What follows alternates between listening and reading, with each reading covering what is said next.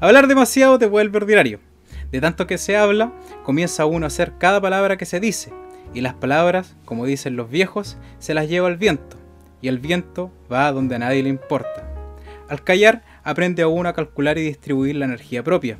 Así es que cuando se habla o cuando se ha de hablar, mucho de lo que te rodea se va a estremecer. Callar peligrosamente y hasta el borde de la muerte es el arma del filósofo. Está escrito, pequeñito, lo hice yo, Rodrigo Magnánimos de Estrada, su host oficial de esta nueva edición de la acción del ser. Y como ustedes bien saben, yo siempre estoy en compañía de mi buen amigo Mauricio. ¿Cómo estás, Mauricio, para este día de escritos originales donde traemos harta lectura? Aquí estamos, estamos súper bien. Y bueno, respecto a ese escrito inicial, la verdad es que es bastante relevante hoy en día, donde parece que hemos perdido un poco por la efervescencia de todo lo que está ocurriendo, tanto en el país como en el mundo. Hemos perdido un poco esa capacidad de reflexionar y queremos tener opiniones inmediatas, siempre olvidando la importancia de a veces que el silencio también significa cosas, ¿no? Oh, sí, es como que ese escrito de repente te dice así como, cállate, huevo, no, pero cállate. cállate. Claro, piensa un poquito antes de hablar, es como una forma más, más elegante de decir eso, pero como uno es escritor, eh, tiende a, endulzar un poco más las palabras, ¿no? Es, como, ese meme que dice, pon, cállate, conche tu madre, y después, pero Rodrigo, no podemos poner eso, entonces pon esto, esto es el escrito. Entonces, entonces vamos a ir con unos oye, sabrosos comentarios que nos dejaron. A todo esto, antes de los comentarios, quiero darle la gracia a toda la gente que nos escucha por Spotify, mi querida gente de Spotify, que ha estado pero enardecida escuchando el podcast. Les mandamos un caluroso abrazo. Desde Chile a toda la gente de México que nos escucha, de Colombia principalmente, y a todo el cono sur en general, y habla hispana en general, ¿ya? También a toda la gente de YouTube, los invitamos a que se suscriban, que le den like y que nos comenten en, la caja de comentarios de este video. Están todos nuestros contactos donde puede ir a la página de fans de la, del Bro Gaming, de la acción del ser. Usted comenta ahí, no importa en cuál, da lo mismo porque nosotros administramos las dos páginas. Somos, somos toda una franquicia. Sí, somos toda una franquicia. Así que eso, suscríbase, sea feliz y leamos harto, ¿no? ¿Ya? Entonces, la, tía comentarista nos dijo, nos habló de hace una semana, dice hoy, hace cuatro horas más o menos, un, un carabinero ha lanzado un tipo de 16 años por el río Mapocho en, en el puente Pigonono. ¿Ya? Ella creo que hubieron hartas fake news y me dijo que había muerto, pero e, esa información como que la gente se escandalizó un poco, no, no sé muy bien qué pasó ahí. No, lo que, lo que pasó es que no se sabía, en, durante las primeras horas no se sabía el estado de salud de, este joven. Entonces muchos ya temiendo lo peor y por cómo se ve la caída, en verdad, eh, temían que podría haber fallecido, pero por suerte no y se encuentra recuperándose. Oye, eh, esta última semana, déjenme decirle que ha estado de loco. Este, este país se está volviendo loco, Mauro. ¿Qué, qué está pasando? Mira, fíjate que, primero que nada, eh, nuestros queridos políticos, varios de ellos se vieron beneficiados por el bono de 500 mil pesos, que yo lo encuentro irrisorio, ¿ya? Sino más bien patético. Después, ¿qué pasó?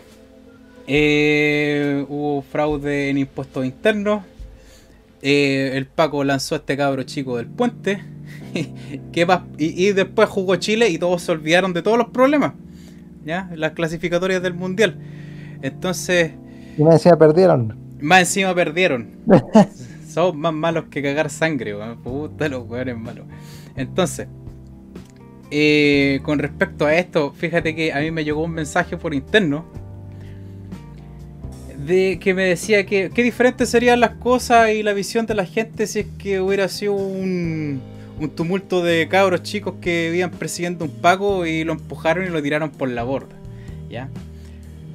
Eh, yo la verdad es que encuentro bien sesgada todas las, las dos versiones que hay con respecto a este cabro chico que tiraron por, el, por, por la borda ahí.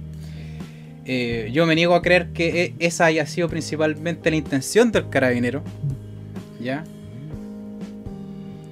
No por eso voy a defender la institución, ni mucho menos, pero eh, me llama la atención sobre todo de los abanderados de derecha y de lo que son estos como los Paco Lovers, los amantes de la policía, eh, de que deberían tomar como una postura, yo creo que debería ser así como si a ti te gustan mucho los Pacos, yo creo que sería razonable decir, sabes que yo apoyo la institución, pero a ese Paco deberían sacarlo de ahí porque no representa lo que es la institución en cuanto tal. Claro. Ya, pero no, pues, se van en, en todo y dice, no, pues, eh, de hecho estaban inventando cuestiones de prontuarios policiales que tenían y todo eso. Mm. Mira, aunque el hubiese tenido prontuario policial, da lo mismo, que no lo tiene, pero aunque lo hubiese tenido, la acción igual habría estado mal. Eso como primera cosa, y como segunda cosa, eh, claro, el, yo se ve claramente que el carabinero no tenía la intención de votarlo, pero tenía la intención de hacer esta maniobra eh, como de aprisionarlo en, contra del puente, y eso es una estrategia que están utilizando desde el año pasado, ¿no? Eh, es un punto estratégico para eh, detener a los manifestantes usando esa táctica y es una táctica que obviamente está aprobada por los superiores porque si no, no la harían. Pero la, la diferencia es que es una táctica que ya de por sí es peligrosa. O sea, hay una gran posibilidad de que eso ocurra usándolo de esa manera, haciendo una encerrona en ese, en ese espacio en particular. Entonces, si se, si se, sabe eso, obviamente el carabinero, aunque no haya tenido obviamente la, intención de votarlo, tiene que hacerse responsable por utilizar esa maniobra en ese lugar, porque no es lo mismo que tú hagas ese movimiento en ese lugar en particular que al lado de un muro normal, porque si lo hacía al lado de un muro normal, lo taclea, queda al lado y queda aprisionado contra el muro y no se puede mover. Esa es la idea. Lo que pasa es que hacerlo en una baranda y altura cambia todas las circunstancias. Claro, creo que el chiquillo tuvo problemas, fracturas en la cadera, en los dos brazos. Entonces, fue bien feo lo que pasó. Ya, aún así, aún así déjenme decirles que, por lo que a mí respecta en este caso en general, eh, por mí que todos estos tipos que gustan de hacer desastre pueden tirarse todos por el puente si quieren. Eh, y detrás de ellos quizás a lo mejor, lo mejor sería también que se tiren todos los pacos porque a mí de verdad me dan muy poco que, en qué pensar. Todos ustedes, déjenme decirles. ¿Ya? Yo, como última cosa, yo creo que aparte de la acción del carabinero en sí, que yo creo que es como lo que nos estamos enfocando más, eh, habría que también ver los protocolos de carabineros, ¿no? Que fue bastante lo que se habló en, en, respecto a los balines que estaban utilizando, y no solamente es eso, sino los tipos de tácticas que utilizan para para este tipo de cosas, porque si las tácticas son así y, se les enseña así, obviamente esto va a seguir ocurriendo. Eh, eh, esté preso o no el Paco, cumpla o no sentencia, es algo que se va a seguir suscitando, al menos que hayan cambios de verdad en cuanto a los protocolos y cómo se enfrentan a este tipo de cosas. En todo caso, sí, y además que salió a la luz toda esta cuestión de la poca preparación que le hacen a los pacos. De hecho, yo, eh, supe por ahí, yo supe por ahí, no sé si será cierto, eh, esto tómenlo eh, a la ligera nomás porque no tengo ninguna fuente que me lo confirme, pero se dice por ahí que algunos carabineros en el, en el calor de las protestas en octubre les daban bonos por ir a, la Plaza Italia. Ya.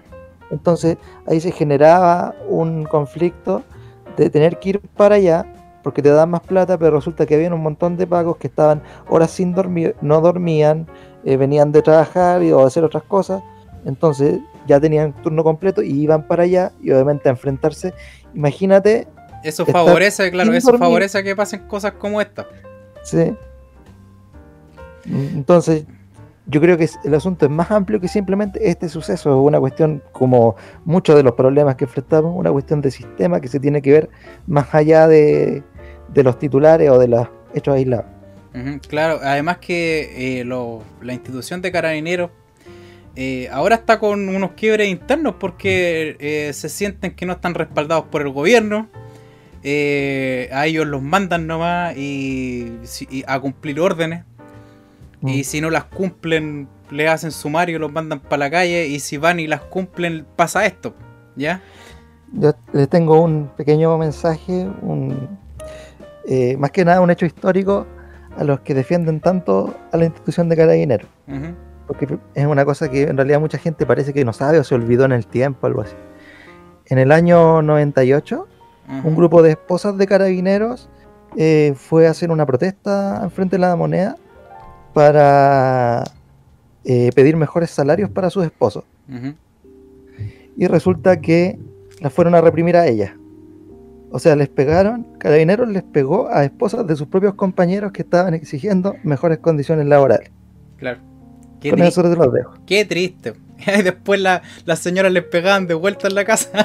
Sí, no, sí, eh, toda esta si bien en las instituciones tiene que haber jerarquía, este es- exceso de jerarquía y exceso de lealtades al final lo único que contribuye es a que se den este tipo de cosas, a que los buenos elementos que quieren cosas buenas o quieren, no sé, denunciar corrupción no sean escuchados y se perpetúen esto, estas cosas, ¿no? Sí, pues, tristemente.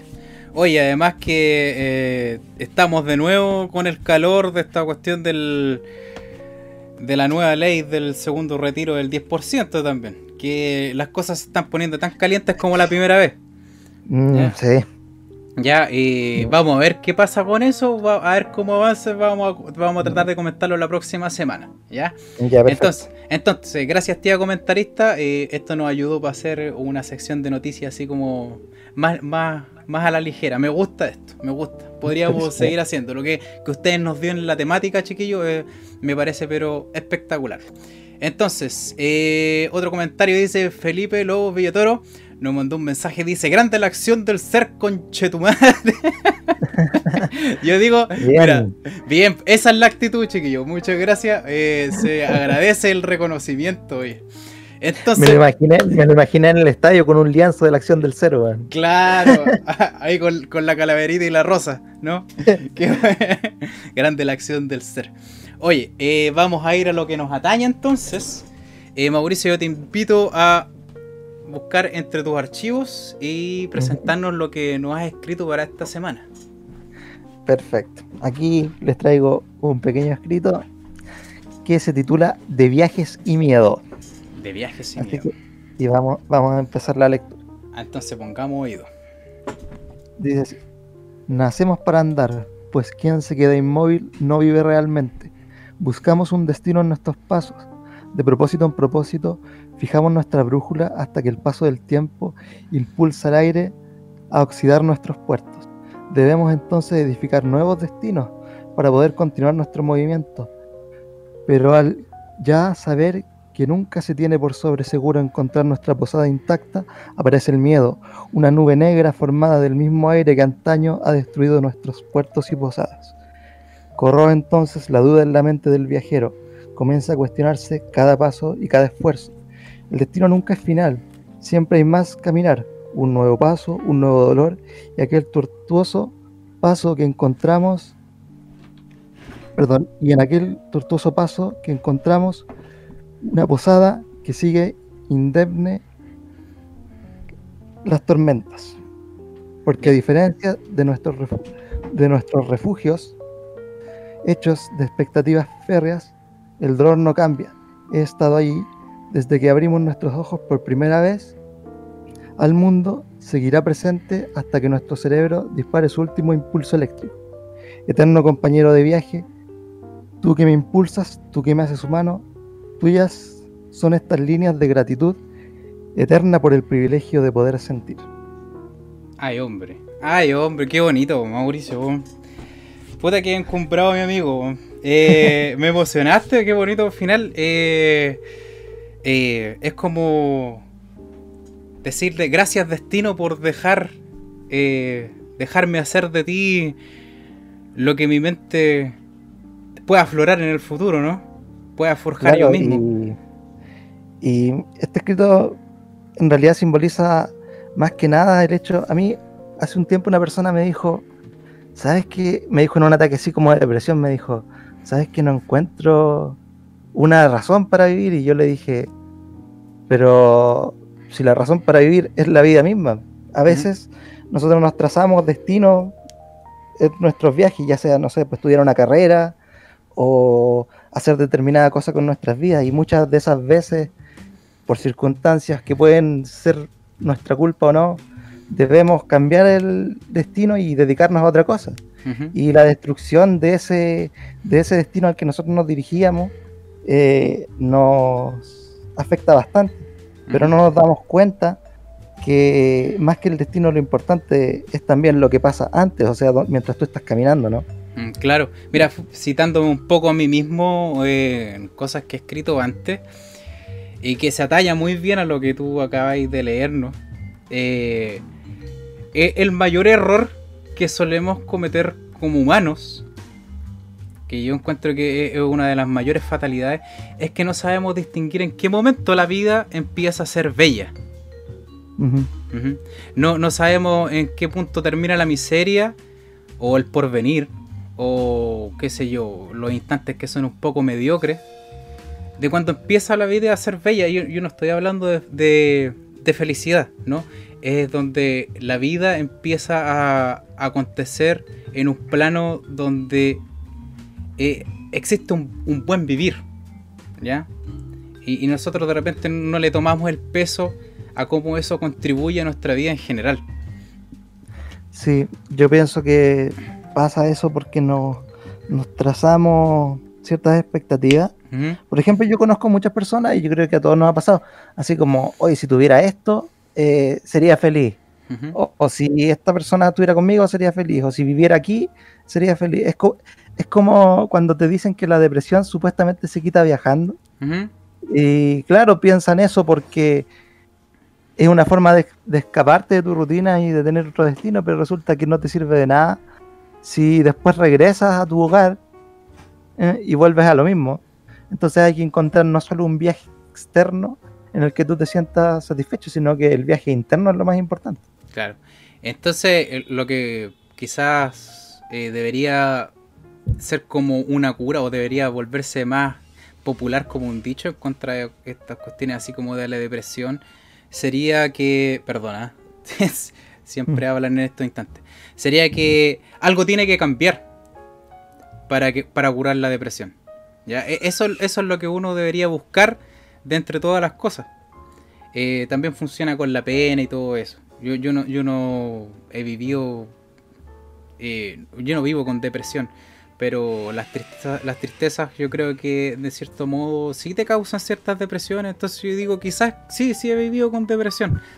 Sí, lo que pasa es que hay depresiones que son transitorias, ¿no? Y la depresión así como clínica, la que nosotros conocemos popularmente con depresión, es cuando ya te dura más de dos semanas, así clínicamente. Cuando estás en un estado como de melancolía extendido, ahí Ujú. recién se considera como una depresión que se estaría quedando, por así decirlo. Entonces sería descubrir algo nuevo, ¿ah? algo que te cambie como persona. O sea, yo, yo en general, eh, muy en el fondo, no, no creo que las personas sean capaces de cambiar, porque las bases fundamentales de nuestro criterio y nuestro temple eh, son cuestiones que a la larga cargan tanto peso que llegan, llevan parte fundamental de nuestra personalidad, ¿no? Pero sí uno puede aprender a hacer cosas nuevas, aprender cosas nuevas que te ayuden a ver la vida de una forma diferente.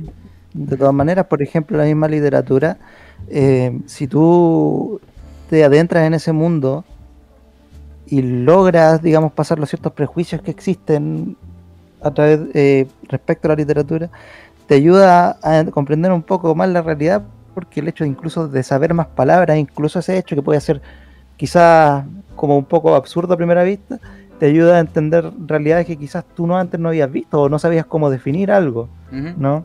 O, como- eso- o una cuestión tan simple como aprender a, a expresar tus, tus emociones. Claro, eso, eso también porque hay gente que está mal por dentro y no tiene la habilidad de comunicársela a la otra persona. Y después cuando el círculo cercano se entera, dice, no, pero si yo nunca me di cuenta que esta persona estaba, que vive conmigo o que es parte de mi vida, estaba pasando por esto, ¿no? Claro. Eh, es tan trágico como cuando pasa lo mismo, pero cuando hay, por ejemplo, un, un suicidio de por medio, que es, Mm. es- es- es más trágico aún, es peor todavía. Oye, déjame decirte que eh, estáis estáis mejorando harto, Mauricio, en la escritura. ¿eh? como, como nos dicen nuestros suscriptores y nuestra, nuestra audiencia, estoy gratamente sorprendido. ¿ah? sí, pues está, eh, aparte de estar leyendo más, también he estado escribiendo más gracias a este proyecto, así que sí, ganancia por todos lados. Oye, eh, yo para esta, para esta semana quise presentar, quise traer de vuelta al filósofo de la atalaya, ¿ya? que este es un cuento que yo siempre pretendí que el filósofo de la atalaya tuviera como, yo tengo muchos cuentos del filósofo de la atalaya, y en un punto decidí darles como una línea temporal, ¿no? Pero en cierto tiempo como que me reducía a lo más mínimo de la expresión así como de la imaginativa y ya no supe qué seguir haciendo así como en esta línea temporal para, el futuro. Y ahora finalmente eh, me vi iluminado y escribí eh, lo que probablemente es eh, como lo que es el filósofo de la atalaya ahora en el presente, ¿no? Y quería presentarte este cuento que espero que todos ustedes tengan la paciencia de escuchar esto porque es un poco más extendido y se llama El filósofo y la tormenta. ¿Ya? Este, este tratado está. este tratado, este escrito está más centrado en el aprendiz del filósofo que en el filósofo en sí. ¿Ya? Y es muy lindo, a mí me gustó mucho escribir esto, de hecho cuando lo estuve terminando, como te comenté Mauricio, me emocioné bastante. Y déjeme presentarlo. Entonces dice así, el filósofo y la tormenta. Para el filósofo, la humildad siempre fue el gesto entre los hombres más bondadoso y por ende el que genera más bondad de corazón, por lo cual no es extraño que la misma sea la razón por la que obtuve la posición que tengo hoy como su pupilo.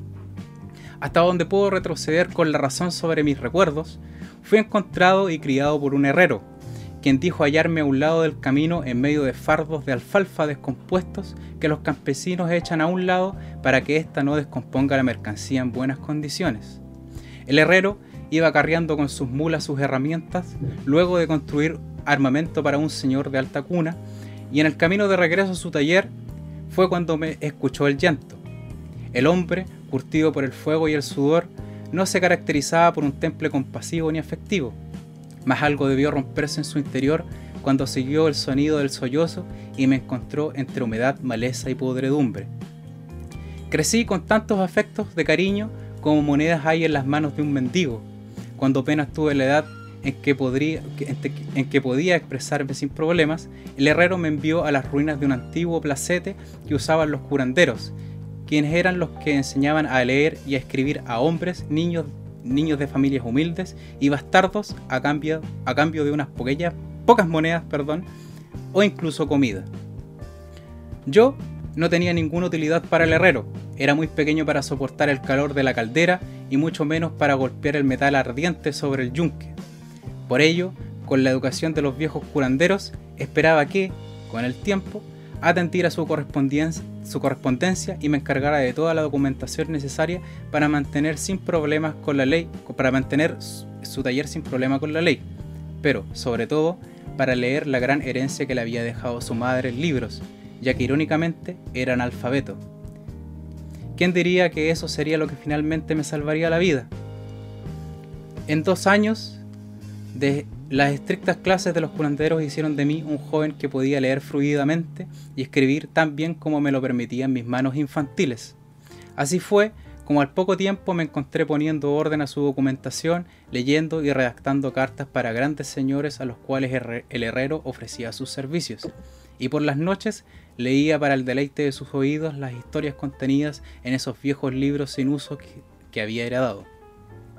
Un día al regresar de mis clases de matemáticas, pues mi cuidador, pretendía que al corto plazo también llevara sus cuentas, al poner un pie en el taller, el herrero me tendió un panfleto y me pidió que se lo leyera. Así que leí. El filósofo bajará de su atalaya, bajará. Su aprendiz ha hecho público el deseo del ungido del cielo para, para hablar a todos aquellos que tengan el valor para escucharlo. Las palabras del sabio tendrán lugar justo en medio de donde se enfrentan las líneas de los dos bandos que hoy por hoy liberan la sangrienta guerra que todos padecemos. Los grandes señores de ambos bandos han firmado una tregua y han hecho un juramento para que este gran acontecimiento tenga lugar. Por lo que, acercaos sin miedo y tengan el valor de escuchar. Jamás tuve el valor de romper los silencios de mi cuidador, y en ese instante tampoco lo hice. Tomó el panfleto entre sus fuertes y callosas manos de dedos cortos y su rostro se ensombreció. Trató de resistirse a un gesto de tristeza, sin mucho éxito. Aquel es un hombre realmente maravilloso, afirmó. Un hombre como deberíamos ser todos quienes nos arrastramos por esta tierra causando no otra cosa más que dolor. ¿Quién es el filósofo de la atalaya? Le pregunté, aprovechando que había iniciado la conversación y que aparentemente tenía ganas de hablar. El ungido del cielo, le dicen, respondió, dejando caer la mirada. El profeta, el Mesías. Tiene tantos nombres como un ladrón, pero lo cierto es que tiene mucho más de hombre de lo que dicen todos esos adornos que atañan a su nombre. El herrero alargó el brazo a una vieja botella de greda con vino, la destapó y se sirvió en un vaso de madera una generosa porción. Se bebió la mitad en dos tragos y siguió. ¿Sabías que una vez lo conocí? Lo vi de muy cerca, exclamó. Incluso tuvo unas palabras para mí. Fue cuando le tocó a la civilización de nuestra época izar más hacia, más hacia el cielo su atalaya. El herrero volvió a llenar su vaso sin, sin haberlo vaciado, y acto seguido bebió hasta dejarlo nuevamente hasta la mitad. Cuenta la leyenda que el cimiento de la atalaya la construyó el mismo filósofo. Es un concreto tan duro y áspero que, que cualquiera que alguna vez trató de dañarlo o siquiera hacer una muesca con una picota ha fracasado patéticamente en su intento de hacerle daño. El concreto es tan sólido y dócil al mismo tiempo que el metal rebota o simplemente se quiebra. Desde esa pequeña construcción que hizo para sí mismo, en la cima de esta, un día comenzó a hablar y a hablar, sin que nadie lo escuchara, hasta que unos curiosos transeúntes se acercaron a él con la intención de burlarse, mas cuando le prestaron oídos a sus palabras, unos se volcaron a la miseria, otros incluso a la muerte. En cambio, la mayoría encontró la paz. De ahí en adelante, algunos lo, adoran, otros lo vanaglorian. Los más sabios lo respetan y los insulsos lo detestan. Pero lo cierto es, como dicen los sabios curanderos, los actos de amor están por sobre todos los demás. Creo que esa es la razón del por qué la gente estima tanto a esa alma singular. Nadie sabe de dónde vino ni dónde irá, si llegó o si está de paso, pero desde que los cimientos están ahí, cuatro eras con diferentes clases de hombres han elevado al cielo cuatro veces la edificación del filósofo. Los primeros fueron los hombres del fuego. Se les llamaba así porque lograban fabricar ladrillos más fuertes y resistentes que los de barro o piedra al pasar por el calor, las llamas, una extraña mezcla creada por sus alquimistas. Los hombres del fuego levantaron 50 metros la atalaya con un ladrillo negro e impenetrable que refleja la luz del sol y en las noches refleja la de la luna y las estrellas y parece una cortina de perlas. Los segundos en levantar aún más el hogar del fino pensador fueron las mujeres del orden matriarcal. Hermosas mujeres guerreras una vez llegaron a ocupar la ciudad del río que rodea la atalaya. Al igual que los hombres del fuego, el, el orden matriarcal elevó la atalaya 50 metros. Las mujeres erigieron hermosas y radiantes paredes de cuarzo, de un blanco tan prístino como la mente de un niño, con decoraciones de zafiros e incrustaciones de amatistas. Se dice que en aquella época la atalaya parecía una torre coronada. Luego vino el tiempo en que los piratas del oeste gobernaron la ciudad del río. Estos hombres, curtidos en batallas y en la ferocidad del mar, aprovecharon el ancho y la extensión del cauce para tener acceso a las diferentes partes del continente y a la, y la desembocadura que este mismo tiene en el mar para construir un gran puerto.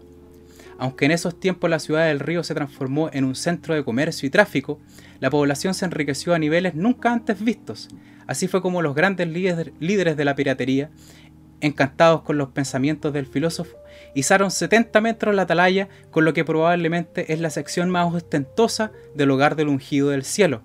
Los arquitectos piratas eligieron construir con olmo, roble y cedro, hermosamente confeccionados.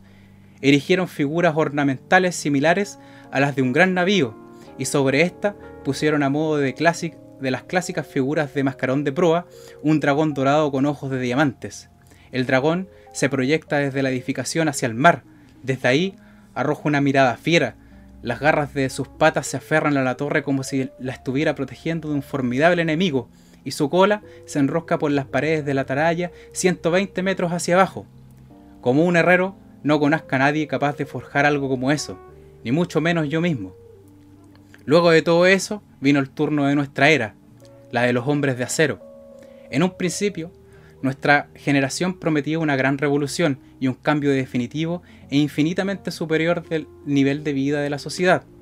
Mas la ambición del hombre hizo que el acero que salía de nuestras forjas solo tuviera la forma de espadas y armaduras para luchar en nombre de las riquezas de unos pocos señores.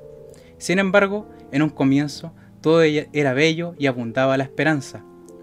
En ese entonces era apenas un joven, unos pocos años mayor que tú, y estaba bajo la tutela de mi maestro, un herrero experimentado y respetado.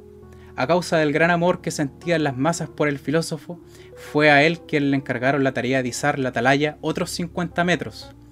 Duques y emperadores no quisieron ser menos en su entrega a la atalaya en comparación a las eras anteriores, así que no escatimaron en gastos y encargaron una fina estructura cónica de rodio un acero claro y destellante tanto a la luz como a la sombra.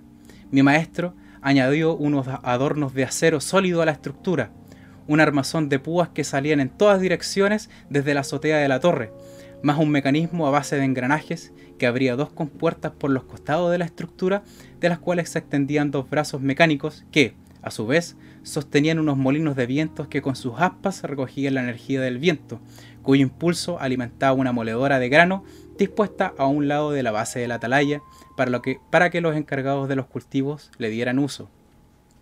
Fueron años de arduo trabajo y cuando finalmente terminamos nuestro aporte a la atalaya, ya era todo un hombre. A pesar de que trabajamos días tras días, jamás vimos siquiera una vez al filósofo, mas su pupilo. Era un hombre de apariencia fuerte y vigorosa, como un guerrero, mas su mirada, por los cielos esos ojos, si tan solo pudieras verlos. Eran como dos cantos capaces de beberse todas las angustias y resentimientos, y solo dejar paz en tu interior y una templanza inconmensurable que aligeraba la tensión de los nervios. Ese hombre ofreció un gran banquete con vino, sidra y frutos de todos los colores una vez que finalizamos la obra, y al día siguiente nos llevó a la cima de la montaña. Nos tomó dos jornadas enteras ascender, y llegamos en la noche que recibía la aurora del nuevo día y así, junto a una enorme pira, cuyas llamas iluminaban de forma gloriosa los, los alrededores, va, y junto, así, y junto a esa enorme pira estaba el filósofo. Perdona, eh, es que es mucha lectura. yo no soy un hombre, eh, perdón, yo soy un hombre del martillo, y esa dureza es también parte de mi temple, por lo que es ajeno a mí cómo sus palabras pudieron sonar tan bellas a mis oídos sin, sin poder entender lo que dijo en gran parte. Cada día trato de reproducir su charla en mi mente, y creo que cada día aprendo algo nuevo. El herrero apuró la otra mitad del vaso de, su vaso de vino y su rostro se ensombreció, se ensombreció. Tenía la esperanza de escucharlo nuevamente, ¿sabes? Son pocos los hombres que lo han visto dos veces en tan solo una vida. Algo dentro de mí quiere verlo caer como un rayo sobre las cabezas, pero la guerra ha hecho de las grandes ciudades de este continente un lugar peligroso, lleno de la peor clase de hombres. Ya muchos han muerto solo por el afán de ir a escuchar la buena nueva del filósofo. Pero ¿qué puedo hacer? Soy un cobarde. Ni siquiera me atreví, a hablarle cuando tuve la oportunidad al término de su charla en la montaña frente a la pira. Cuando terminó su discurso, se me acercó de repente y me dijo con una voz gentil y cansada, parece como si quisieras decirme algo. Después de todos estos años, descubrí que quería preguntarle cómo podía vivir como él, sin embargo, me empequeñecí, como si me estuvieran observando desde la inmensidad más colosal de los astros, y ninguna palabra salió de mi boca.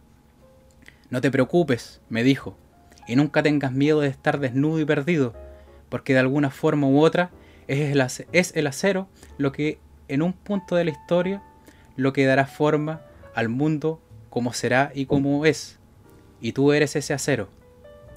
Así que yo soy ese acero, afirmó el herrero, acariciando su yunque con las yemas de los dedos.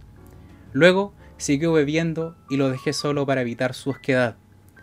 Al poco, al poco tiempo, ya era el encargado de sus cuentas, cobros, correspondencias y sus documentos legales. Los días pasaban lentos y la humilde vida que nos ganábamos con esfuerzo en cada jornada, jornada hacía de lo cotidiano algo que nunca era malo en sí, pero ni de cerca algo bueno, abundante y bondadoso. El mismo día que debió acudir a la llamada de un gran señor, al igual que todos los herreros del pueblo, para abastecer de armas a la guarnición del castillo de los honorables, me regaló una túnica como la que usan los aprendices de los viejos escribas, al tiempo que me dijo que no me obligaría a usar el martillo. La dureza de su corazón no lo dejó ver cómo me, me conmovió tal gesto.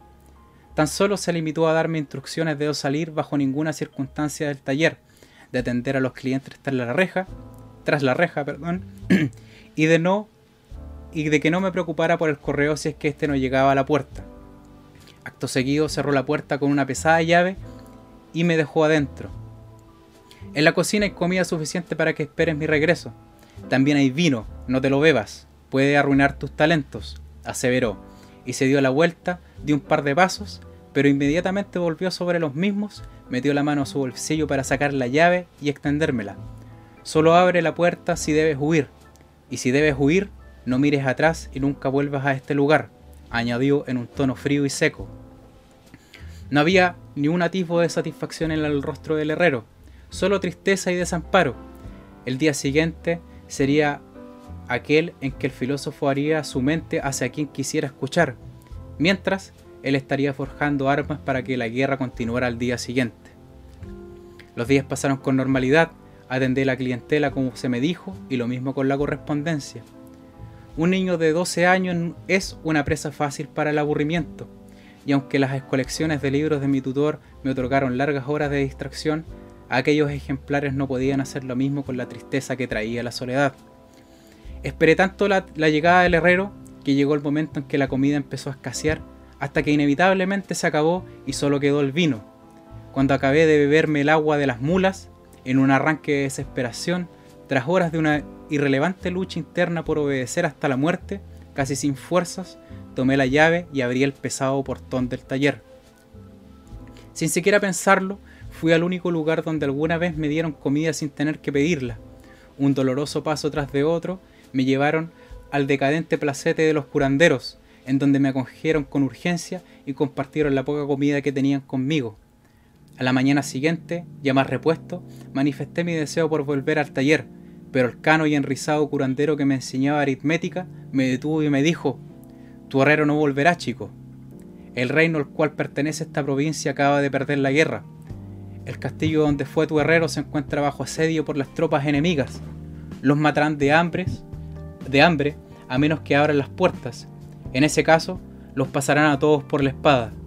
Independientemente de lo que suceda, tu herrero no volverá.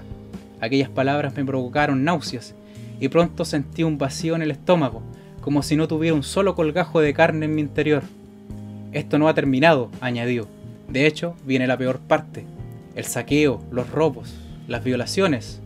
Todo el pueblo se prepara para escapar. Vamos a la ciudad del río, a la ciudad de la atalaya. Quizá muchos de nosotros no sobrevivamos, pero al menos debemos intentar vivir con lo que nos queda. El curandero no se equivocaba, no se equivocaba. Ese mismo día las personas comenzaron a abandonar el pueblo. Todos iban en una interminable caravana por el camino que llevaba a la ciudad del río. Algunos iban armados, otros armados con lo que podían. Mujeres y niños iban custodiados en el medio de la columna que avanzaba lentamente por aquellos que estaban dispuestos a pelear, que iban enfrente y en la retaguardia.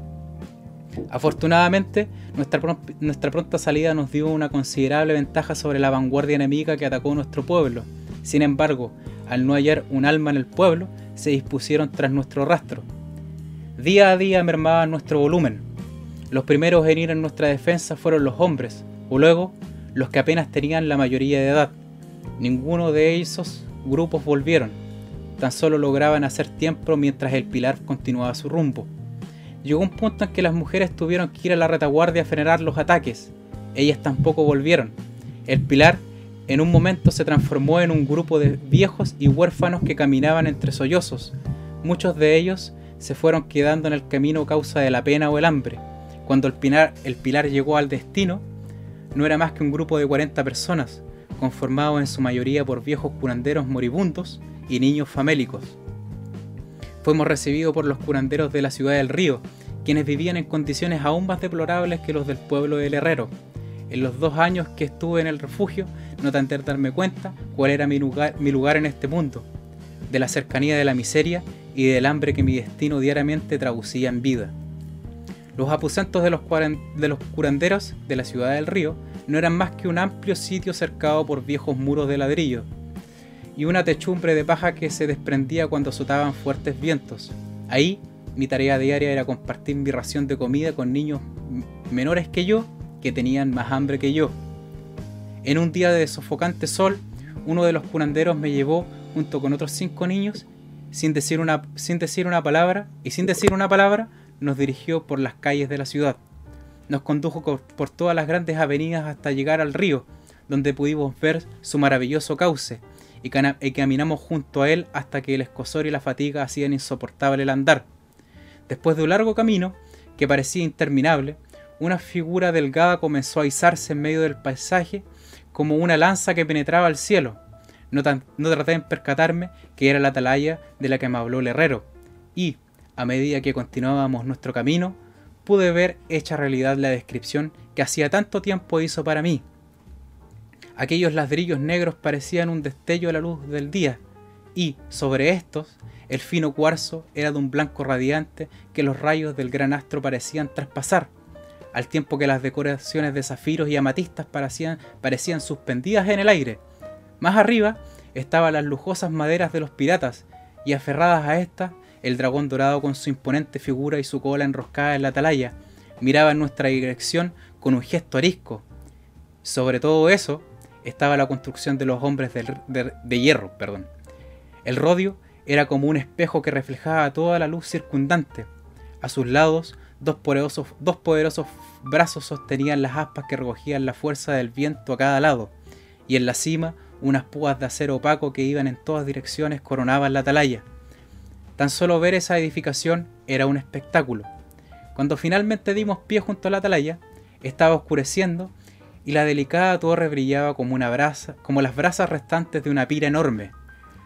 Junto a la enorme puerta de entrada de la atalaya había dispuesto una larga mesa con seis generosas porciones de pan, aceite y frutas, y tras de la mesa estaba el filósofo. Este tenía un cabello cano, tupido y muy corto, unas largas cejas pobladas y grises, un par de ojos negros rutilantes que eran como perlas, que proyectaban una mirada tenue y alegre, una nariz pequeña y fina. El resto de su rostro estaba cubierto por una barba blanca, tan larga que alcanzaba su vientre, bajo, la cual llevaba atada con una cinta negra a unos centímetros más abajo de su plexo. La túnica blanca con la que vestía dejaba al descubierto parte de su pecho, el cual era, era como un formidable muro de abultados pectorales. Al mismo tiempo, sus brazos quedaban también al descubierto a la altura de sus hombros, de los cuales pendían dos poderosas extremidades fornidas y definidas.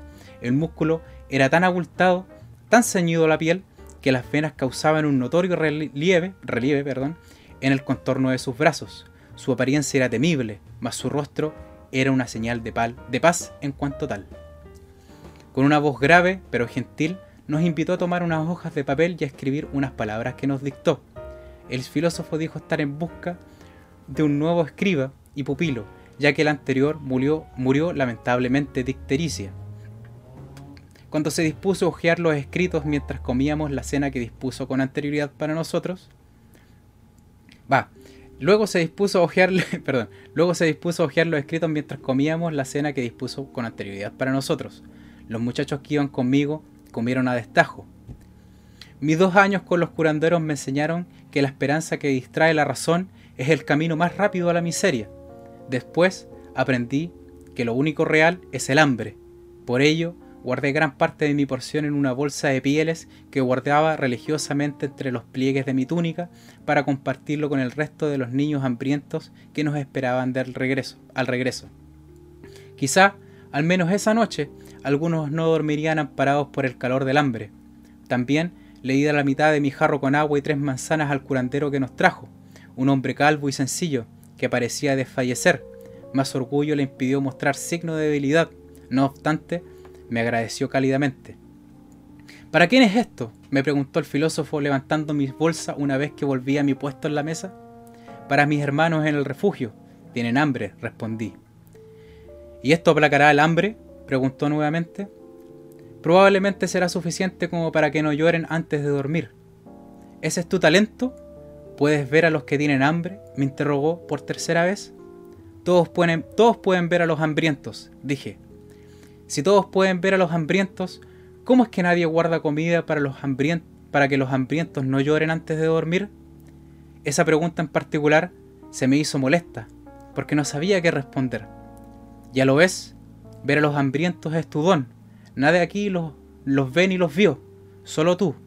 Aquel es un don muy preciado, uno que te permite ser objetivo ante esta venenosa realidad, porque el hambre es lo único real, todo lo demás es carne sobre huesos. Ese fue el día en que aprendí eso.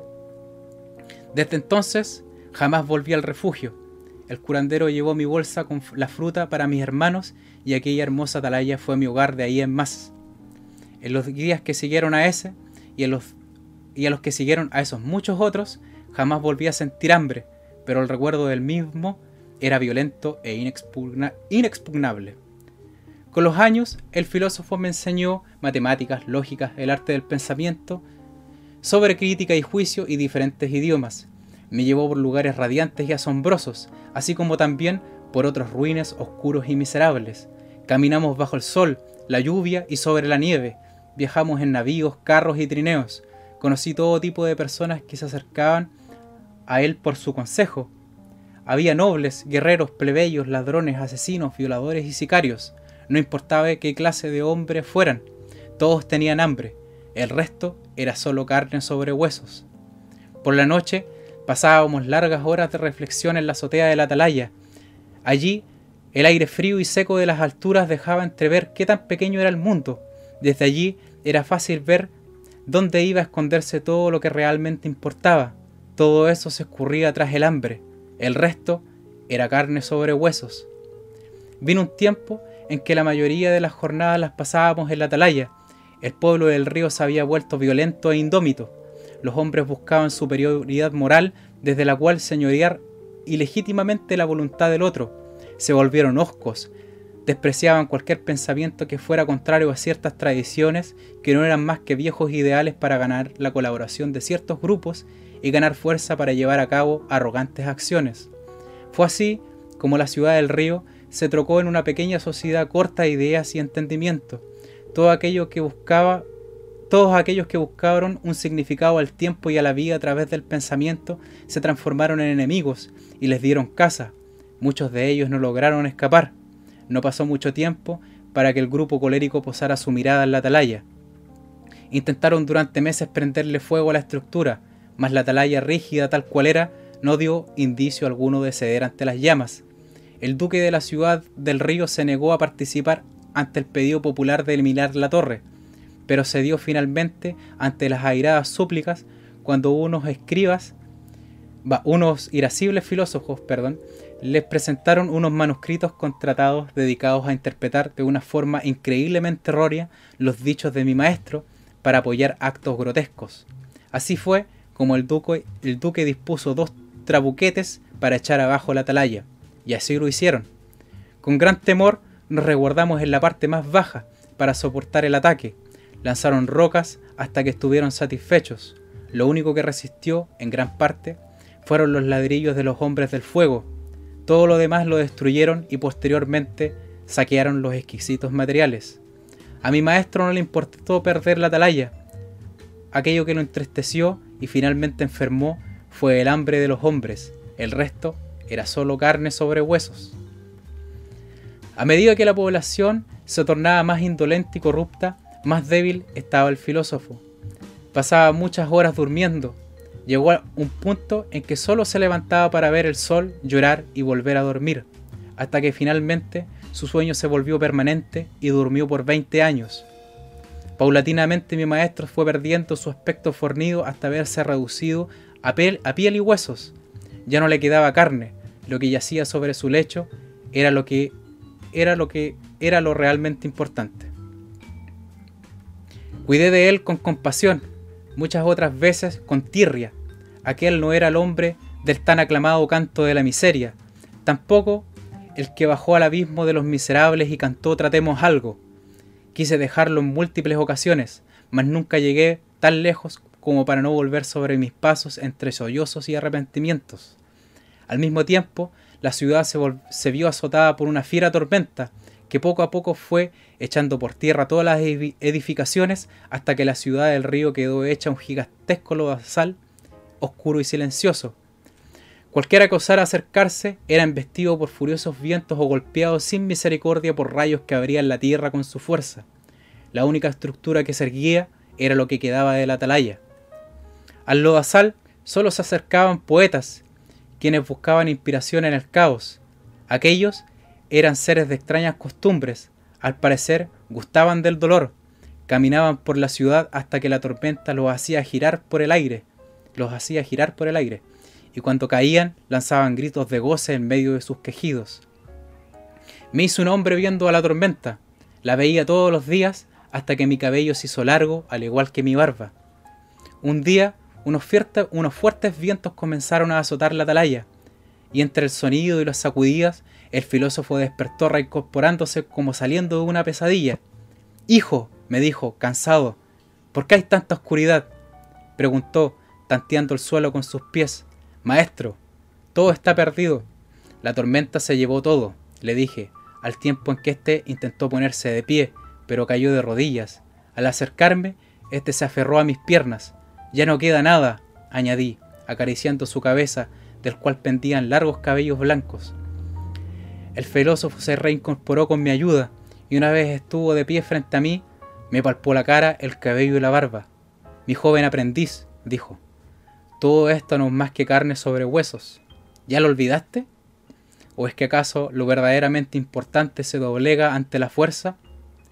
Todo esto pasará y se volverá tan pequeño como el dolor desde la altura. Finalmente, o sea, lentamente, subimos hasta lo más alto de lo que quedó de la atalaya. Una vez allí, la lluvia comenzó a golpearnos de manera inmisericordia, y de un momento a otro, la tormenta dejó caer un cúmulo de nubes frente a mi maestro, cuya oscuridad ennegreció los alrededores. Era como si aquel caos se asentara para escuchar. En medio de, de fuertes y fríos vendavales, así habló el filósofo de la atalaya de la tormenta. Yo no desapruebo la destrucción total. ¿Cómo podría? Así como el dolor, la incomodidad y la falta del aire son al cuerpo un augurio de muerte, la fuerza, el poder y el absurdo son un presagio, un presagio perdón, de desastre total y fatalidades para la sociedad. Cualquier cosa que, en su naturaleza, rechaza la muerte, esto ha de morir con más dolor y violencia de la que se necesita para simplemente morir. Así es como todas las grandes ideas, eras y construcciones deben llegar a su fin. De eso se trata todo esto, de que, a través de la muerte de todas las grandes cosas, de esa muerte que reduce a su forma más humilde todas las cosas, se deja entrever, sin ningún lujo, lo que realmente importaba de aquello que fallece y se hunde entre las sombras, y de cuánto, de todo aquello que se construyó, nos acercamos a lo realmente importante. Y si bien aferrarse a la fuerza prolonga la vida y burla la muerte, esa sola acción pone en evidencia que eso que ocupó un lugar en el tiempo junto con todos nosotros jamás existió como un ente con la voluntad de amar y servir, sino como algo que fue impulsado por la fuerza y vivió, y vivió no por otra cosa más que la fuerza y el poder. Te pregunto a ti, entonces, poderosa tormenta, ¿no es acaso la fuerza un atajo al sinsentido? ¿No es acaso el poder un lujo que se obtiene a, través de la fuerza que trae consigo un, un sinsentido aún mayor? Esta ciudad podrida, de un momento a otro, vio su voluntad convertida en poder, ¿Cuánto tiempo duró todo eso antes de que perdiera todo propósito y comenzara el sinsentido? Y tú, tú no eres muy diferente, tormenta maldita, que robaste mi fuerza cuando me enfermó la tristeza, pues ¿cuánto duró tu propósito de destrucción? No llegaste a hacer gran cosa, no dejaste en este lodazal un rastro de lo que realmente importaba. Hiciste lo que hiciste todo, todo lo que ha hecho gran, todo gran conquistador te adjudicaste algo que no podías compartir, mas sí poseer. Te asentaste aquí, viendo cómo se acrecentaba tu poder y se empequeñecía tu voluntad. Ningún propósito sobrevivirá. ningún propósito sobrevivirá a la fuerza cuando ésta se transforma en poder. Al poco andar se halla uno ciego y carente de vida. Cada idea parece indisoluble, cada pensamiento inconquistable todo se vuelve carne sobre huesos. Yo no me opongo a la destrucción total. ¿Cómo podría? Si esta ayuda a morir a lo que cultivó a lo que cultivó algo dentro de su genuino, o sea, perdón, puede leer esa parte de nuevo. Yo no me pongo a la destrucción total. ¿Cómo podría si esto ayuda a morir a lo que se cultivó dentro de un corazón para que, tras el dolor de la muerte, aquellos que vivan para presenciar el decaimiento de esa vida se fortalezcan y hagan crecer dentro de sí algo digno de ser destruido y reducido al fragmento más humilde para descubrir allí, en esa ínfima singularidad, aquello realmente importante? Pobre joven y estúpida tormenta, debiste venir en el desafortunado día en que los hombres se volvieron contra sí mismos y juntos los habríamos ayudado a morir a todos, mas no has hecho otra cosa más que borrar la historia. Ahora tomaré de vuelta mi fuerza de ti y de paso te ayudaré a morir como todo aquello que se ha levantado por la fuerza y ha ostentado el poder. De ti obtendré lo que debimos encontrar en la extinción de esta ciudad. Había una tormenta en este lugar mucho antes de que asomaras amenazante con tus tinieblas. Tú solo llegaste a humedecer la tierra. Aquello que vivió con hambre y después se le ayudó a morir, deja como un regalo un hambre aún mayor, que es lo que vuelve portentoso el futuro y da como consecuencia una generación joven y saludable, porque representar el dolor de la vida, el cargo de la conciencia, o sea, porque ellos representan el dolor de la vida, el cargo en la conciencia detrás de cada sacrificio y de lo mucho que se muere al ensanchar el corazón y amar. Mi querida, pequeña y estúpida tormenta, quizás así debió ser, para que olvidara la pena y tras 20 años despertara con hambre. Quizás era necesario, el resto es solo carne sobre huesos. Terminado su canto, la tormenta se apaciguó y al pasar de los días pudimos ver finalmente el sol. Y así, como se fumó la tormenta, la, la antigua apariencia de mi maestro volvió lentamente. Uno al lado del otro, en lo más alto de nuestra mermada atalaya, presenciamos la primera aurora de verano, limpia, cálida y brillante. Entonces no pude hacer otra cosa más que pensar en mi antiguo herrero, y el hambre que me dejó, y el hambre que me dejó. Perdón, ah, pero ah, la cagué justo al final. Dice, entonces no pude hacer otra cosa más que pensar en mi antiguo herrero. El hambre que me, que me dejó comenzó a doler como ese día en que nunca volvió. Ese es el cuento de El filósofo y la tormenta, Mauricio. Eh, ¿Qué te pareció? Primero que nada. Mira, harto, harto que desenfacar en el escrito, pero primero me quedo con la buena descripción de, los lugares, sobre todo me gusta la manera en que describiste la torre, los elementos, la parte donde el niño estaba encerrado, que es bastante... No es fácil escribir, este, es como esos tipos de situaciones límites, ¿no? Eh, donde la persona está obviamente sufriendo no un dolor físico, sino que mental. Y de hecho, me trae bastantes recuerdos de como de los libros de historia o de novela histórica que he leído yo, donde, claro, te, recuerdan cómo eran las guerras antes, donde... Eh, ¿Aló? ah, amigo, se cayó. Se sacaban los suministros. Ah, perdón, es que eh, no, te escuchaste, no, te escuchaste, en un, momento. Perdón, si, si, puedes volver así como recular un poco. Sí, ahora sí, no, si te escucho, perdón. Que en un momento te fuiste, te perdí. Pero, sí, yo también parece que estaba media, la conexión media. estaba hablando de toda esa parte de, eh, eh, de lo brutal que eran las guerras, así como en esa onda media medieval, de cuando se acababan los, suministros y todo eso. Eh, sí, dime. Eh, hay, un, hay una parte que es. Yo sé que es probablemente. Mira, yo, yo nunca. No quise decir así como esto tiene muchos simbolismos, porque. Eh, puedo decir a ciencia cierta que simbolismos debe tener dos o tres. Y son muy fáciles de. De identificar. De identificar, la verdad, sí. Pero todo esto. Eh, cuando yo terminé de escribirlo, yo no lo escribí con la intención de reflejar eh, más o menos lo que está pasando hoy en día, ¿no? Con el, con el caos que está sufriendo hoy el mundo. Pero dicen que todas las grandes cosas o, los grandes temas o, cuando uno se inmiscuye mucho en la filosofía, la misma filosofía refleja todas esas cosas, ¿no? Por eso se conserva también durante el tiempo. Pero espero que el, bien filosófico que eh, se inmiscuye así detrás de toda esta historia que es más bien muy, muy triste, muy decadente, ¿no? Eh, yo, si a mí me hubierais preguntado hace unos años atrás que hubiera pensado de un escrito donde yo reduje hasta la más mínima expresión el poder del filósofo de la atalaya, yo me hubiera negado tajantemente a, hacerle, a, causarle un daño tan grande al, filósofo, ¿no? Porque era, e, era una de mis creaciones más preciadas. Pero espero que te hayan gustado sus palabras, Mauricio. Yo eh, me tomo años volver a escribir algo, a continuar la historia de todo esto. No, sé qué opináis de todo eso.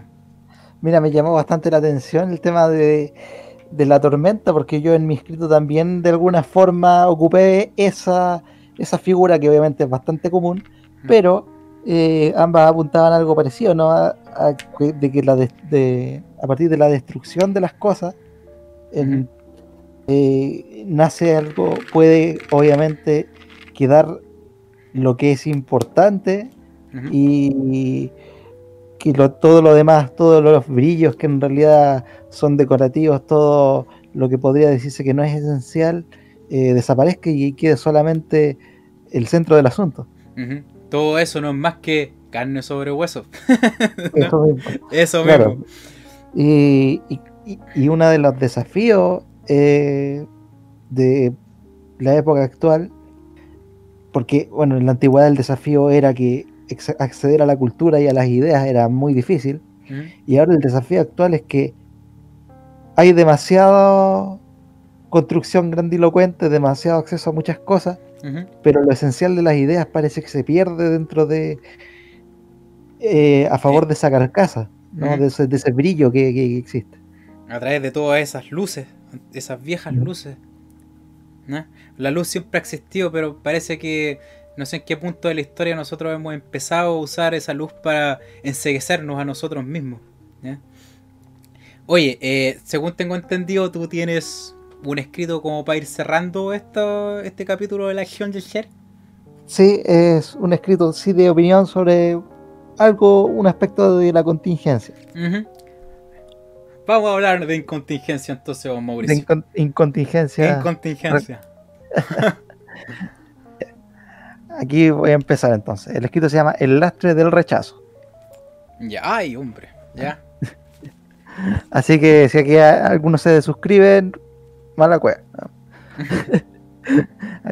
Vamos a empezar. Dice así: La política es un ente que forzosamente va cambiando. Aun cuando nos esforcemos para mantener las cosas de un modo, el inexorable paso del tiempo se encarga que las ideas tomen matices diferentes a medida que la sociedad lo exige. Esta característica de cambio y adaptación se hace una necesidad cada vez más importante en un mundo que se mueve mucho más rápido que hace tres décadas. En este nuevo y acelerado panorama, las posiciones políticas que sean más rápidas para adaptarse a las necesidades de la gente serán las más exitosas. Sin embargo, nada es tan fácil. En el mundo político, queramos o no, el mundo político, queramos o no, está construido en gran parte gracias a alianzas, lealtades y favores es tarea complicada dar un giro de timón a la nave, la cual viene conducida muchas veces por patrones definidos de ruta que muchos leales consideran intocables, sin contar el gran detalle de que para el mundo político los vientos de cambio parecen ser siempre sorpresivos, por más que el clamor de la población intente ponerlos al corriente. Eh, así pues, cada posición tiene sus propios retos en cuanto al asunto de la adaptación.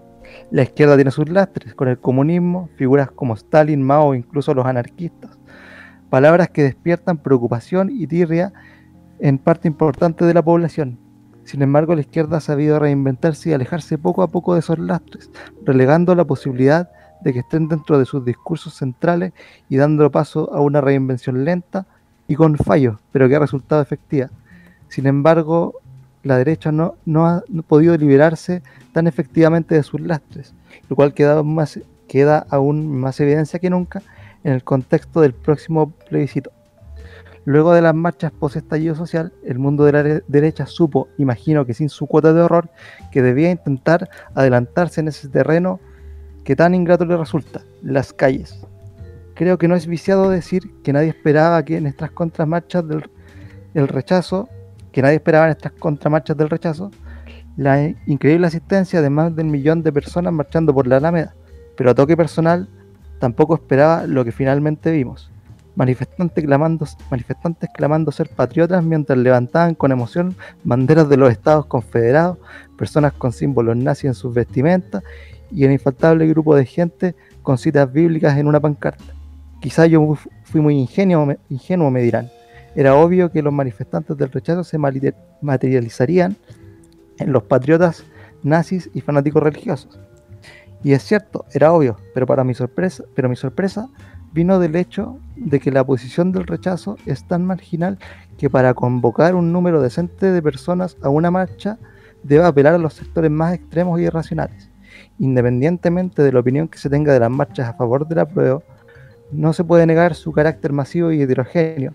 No eran solo grupos de ultraizquierda, eran personas de todo tipo. Muchas pancartas con distintas nociones de lo que quiere cambiarse como país. No una muestra de los sectores más extremistas que parecen estar ocultos en las sombras solo para salir cuando se ven amenazadas las estructuras de la derecha. Ese es el lastre del rechazo y de la gente de derecha en general, la incapacidad de alejarse de los extremistas de entre sus filas. Los necesitan. No pueden darse el lujo de desconocer adherentes a su causa, aunque sean repelentes para, que esta misma se expanda. Existen, claro, sectores de derecha mucho más racionales, que con buenos argumentos aprueban o rechazan. Entre paréntesis, destaco especialmente a muchos jóvenes militantes de Evópolis, pero se ven oscurecidos por estas grandes cadenas de sentimientos patriotero pinochetista de las cuales parecen no poder escapar. Aunque existan visiones de derecha no apegadas al pinochetismo y al fanatismo religioso, perdón, al pinochetismo, al fanatismo religioso y al nazismo, estas estarán siempre constreñidas por las que sí lo están. A no ser que se haga un esfuerzo por parte de las nuevas visiones de poner en su lugar a las viejas y con fuerza, con fuerza y decisión una tarea en extremo complicada. Mientras los horrores de la historia no se reconozcan como tales, sus fantasmas seguirán emergiendo en las noches, en las noches oscurecidas, intentando reclamar un terreno que hace mucho les dejó de ser propio. Ay, hombre. Yo... Ah, ahí termino, ¿cierto? Ahí termina. Sí. Yo de repente me he preguntado en, en, la, en la soledad que antecede a mi bien merecido sueño, si es que todos estos ideales que existen hoy por hoy, ya llámese el nazismo, comunismo, eh, no suenan tan huecas a todo nuestro oído, todo, todo, todo eso nos suena como una cuestión terriblemente enredada que inventaron para reunir voluntades solamente para esconder un gran amor por la plata y el poder, Mauricio? Bueno, definitivamente la plata y el poder siempre van a estar ahí, ahí presentes. Y, y, no solo eso, si tú, por ejemplo, miras las publicidades de... Mira, una, una forma bastante buena de ver, ya sea por, por un lado o por el otro, de ver estos asuntos de forma más transparente, son las franjas políticas, ¿no? Las franjas que están ahora... Eh, ¿En la tele? En la tele. Esa cuestión son asquerosas todas son malas, todas son absolutamente malas, da lo mismo de qué lado estén, son horribles. Y había una en particular, que no es que están obviamente las franjas políticas y la de la sociedad civil que sale antes en la parcantita, eh, organizaciones de la sociedad civil, y estaba viendo, y al final de una de las que supuestamente son de la sociedad civil, sale quiénes estuvieron detrás, pues, ¿no? y era una del rechazo que, y salían el símbolo de carabineros y de las Fuerzas Armadas en general. Y esas no son las organizaciones de sociedad civil, ¿no? Entonces al final tú ves que siempre hay un... Hay una mano negra. Hay, un interés, siempre... existe. O sea, yo obviamente voy, como ya lo hemos discutido, yo voy a ir a participar del proceso, no con mucha fe en el proceso en sí, pero considero que es- sería tonto eh, no reconocer que siempre hay intereses de por medio de cualquiera de las dos partes. Y de hecho, no se preocupen que voy a escribir también un escrito sobre los lastres del- de la izquierda, que como los mencioné ahí eh, bien de pasada, ¿Mm? no son tan grandes, eh, pero existen y existen muchos. Entre esos, eh, la, la el gran defecto que tiene la izquierda es querer definir todo con unos términos que son como innecesarios o los ocupan mal, como por ejemplo el facho pobre, ¿no? Claro. O, o, Ese- derechame- o derechamente son muy simples, como es que lo- lo- el problema con los conceptos que son muy simples que abarcan muy poco. Quedan cortos. Y que a veces, a veces el problema es que abarcan muy poco y otras veces quieren abarcar mucho. Y un concepto que abarca muchas cosas también está tan elasticado que también se rompe, ¿no? Entonces cuando Ujú. tú quieres utilizar algún concepto, tienes que tener el balance en que no sea tan, tan simple, que sea burdo y que no sea tan, tan grande, que pueda prácticamente aplicar a, a cualquier cosa, ¿no? E- Ese, Claro. Totalmente ese yo creo uno, de, uno de los desafíos que tenemos por ahí, ¿no? Sí, y el desafío que tiene toda la gente que va a estar dispuesta a votar para este 25 de octubre. ¿Ya? Oye, Mauricio, eh, a ver, antes de que terminemos, estuvo súper rico este capítulo, me gustó leerles tanto. ¿ah? Mira, yo le, le leí como, uff, 14 páginas. que quedé con la garganta media seca cuando estaba en medio de la lectura. Me dije, ¿por qué no me traje un vasito de agua? Yo, yo pensaba que iba a tener ahí un, ahí un chopero lleno de bebida. No, no, se- se me- se- es que tenía un café, pero estaba medio tibio, entonces como que no iba a ayudar mucho. Oye, entonces, ¿qué nos vaya a traer para la próxima semana, Mauricio? Dime al tiro. les voy a traer uno de los un libro escrito por una de las figuras que más ha causado polémica, la verdad no entiendo por qué. Eh, debe ser porque es un constitucionalista que apoya el cambio de constitución, que es, eh, bueno, es, el libro es La Constitución Tramposa de Fernando Atria, Ah, ya, bueno. que bueno, explica un poco eh, las falencias de la Constitución del 80, de, por- de por qué sigue siendo la del 80 y no la del 2005. Ese, ese libro es como más, más reciente, ¿no? Es del 2013. Ah, y tiene su año entonces. Ah, entonces ya sí. 2013, cuando, cuando se salió, cuando recién se empezó a hablar el tema de la, del cambio constitucional, el, cuando estaba la Bachelet, ¿no? Sí, Mira cuánto tiempo tuvo que pasar, ¿ah? Sí, Mm. y, pa- y pasó cuando ya se pensaba que ese asunto en particular se había olvidado. También vamos, vamos a hablar de eso, en que lo que quería la gente y lo que termina siendo el proceso, ¿no? Eh, al final todo se traduce siempre en matices políticos. Así que eso les voy a traer para la próxima semana. Eh, espero que les, bueno, yo sé que les va a gustar. Tengo, tengo fe en el material. Y, y nada, pues ese, eso va a ser lo que vamos a traer la próxima semana para que estén atentos.